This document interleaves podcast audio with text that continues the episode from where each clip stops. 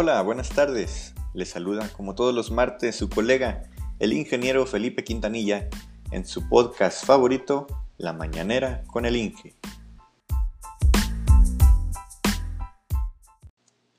El día de hoy hablaremos sobre temas bastante interesantes, como por ejemplo, ¿qué es gestión? ¿O cuáles son las responsabilidades de un supervisor de obra? Y al final, para cerrar con broche de oro, hablaremos sobre competencias, esas que los ingenieros debemos de tener para tener buenos resultados en nuestras obras. Así que no se vaya, síganos sintonizando. Bueno, damas y caballeros, para empezar con estos temas, vamos a repasar el concepto de gestión, el cual es asumir y llevar a cabo ciertas responsabilidades sobre cualquier proceso, ya sea empresarial o personal. El término de gestión es utilizado para referirse a un conjunto de acciones que permiten la realización de cualquier actividad. Por ejemplo, la gestión se refiere a todos aquellos trámites que se realizan con la finalidad de materializar un proyecto o llevarlo a cabo. Ahora bien, vamos a ver qué es el sistema de gestión. El sistema de gestión se ejecuta principalmente a través del ciclo de mejora continua. Este se compone de cuatro pasos que tienen que ser obligatorios y estos mismos permiten la implementación de mejoras necesarias en los procesos y procedimientos. El primer paso es planificar, que es establecer objetivos y procesos a mejorar. Con esto quiero decir que hay que identificar la necesidad de mejorar los procesos y planificar cómo realizar cambios cumpliendo con las políticas de la empresa, etc. El segundo paso es hacer, que es implementar procedimientos, es decir, ejecutar los cambios necesarios en los procedimientos para lograr los objetivos y metas esperados. El tercer paso es verificar, que es analizar con objetos iniciales y medir éxitos. Y por último, es actuar, que es la implantación en el desempeño del sistema de gestión. Una vez que las comprobaciones anteriores, que los pasos anteriores arrojan un resultado positivo, se llevarán a cabo las acciones necesarias para implantar la mejora continua en el desempeño del sistema de gestión. Ahora bien, pasamos al siguiente tema que es cuáles son las responsabilidades de un supervisor de obra. Primeramente, el supervisor de obra debe ser una figura profesional. Esta es elegida por el propietario de la obra. Las tareas de un supervisor de obra son múltiples y para desempeñarlas, en función de la complejidad de la obra, puede requerirse que la supervisión de la obra sea realizada por todo un equipo multidisciplinar.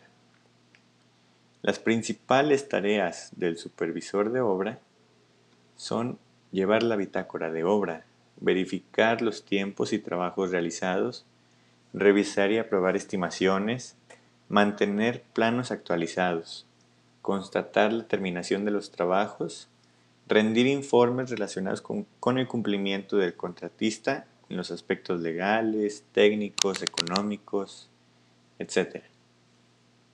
Poner a disposición del contratista los inmuebles en que se llevarán a cabo las obras y auxiliar al Departamento de Compras en los procesos de licitación y contratación de obra pública. El supervisor de obra debe supervisar a los contratistas y está en el área de dirección de administración. Su objetivo principal es supervisar, vigilar y dar seguimiento a los trabajos relativos a la obra pública, cumpliendo y haciendo cumplir la normatividad aplicable. Con la normatividad me refiero a la normativa laboral vigente, a la normativa ambiental y a la normativa vigente en el tema de seguridad para, los trabajadores de la obra. La supervisión de obra es un tema bastante determinante tanto para el éxito como para el fracaso de un proyecto. Un número grande de problemas estructurales y de servicio en las construcciones no son atribuibles a deficientes del diseño, sino principalmente al mal desempeño de la supervisión. En los proyectos de construcción, la supervisión es ejercida tanto por el constructor como por el propietario. La supervisión podrá cumplir cada una de sus responsabilidades siempre que cuente con el apoyo de la dirección de la empresa, que será responsable de que se den las condiciones generales de operación. Por último y para finalizar con este podcast, les voy a hablar sobre una de las competencias que los ingenieros civiles debemos de tener, que es la de liderazgo. El liderazgo de un ingeniero civil debe ser apropiado eficaz y solvente para poder dirigir un grupo de personas de diversas áreas. El ingeniero civil como líder es quien debe identificar el origen y proporcionar una respuesta a los demás con un juicio responsable, con velocidad, exactitud y competencia. Me llama mucho la atención porque creo que todos los ingenieros somos de este tipo pero usamos más la manera de liderar tipo burocrática, que es la manera más formal de liderar. Un líder burocrático es aquel que dirige a sus empleados para lograr sus objetivos este, con base a normas estrictas y concretas. Como quien dice, hacen todo según el libro.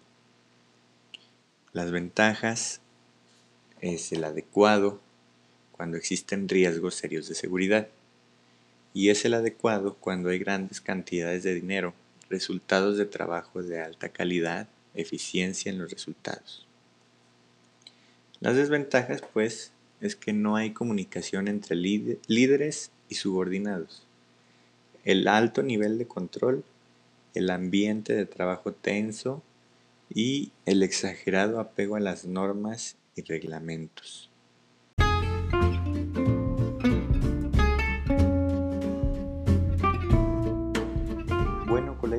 esto fue todo por hoy. Recuerden sintonizarnos todos los martes en punto de las 12 pm. Recuerden esto fue La Mañanera con el